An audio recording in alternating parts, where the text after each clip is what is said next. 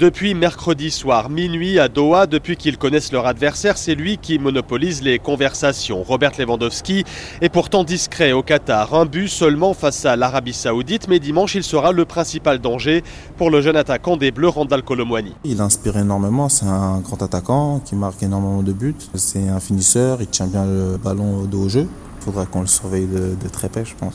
Kingsley Coman connaît bien le phénomène. 6 ans à ses côtés au Bayern Munich, aux premières loges pour le voir collectionner les records et flirter régulièrement avec la barre des 50 buts par saison. C'est un joueur très bon dans la surface, ses déplacements, il a une finition extraordinaire. J'ai eu l'occasion de jouer avec lui des années, donc j'ai pu voir même à, l'entraînement. Il a ce sérieux aussi qui fait qu'il est présent au niveau depuis pas mal d'années. Le mieux, c'est qu'il n'ait pas la balle.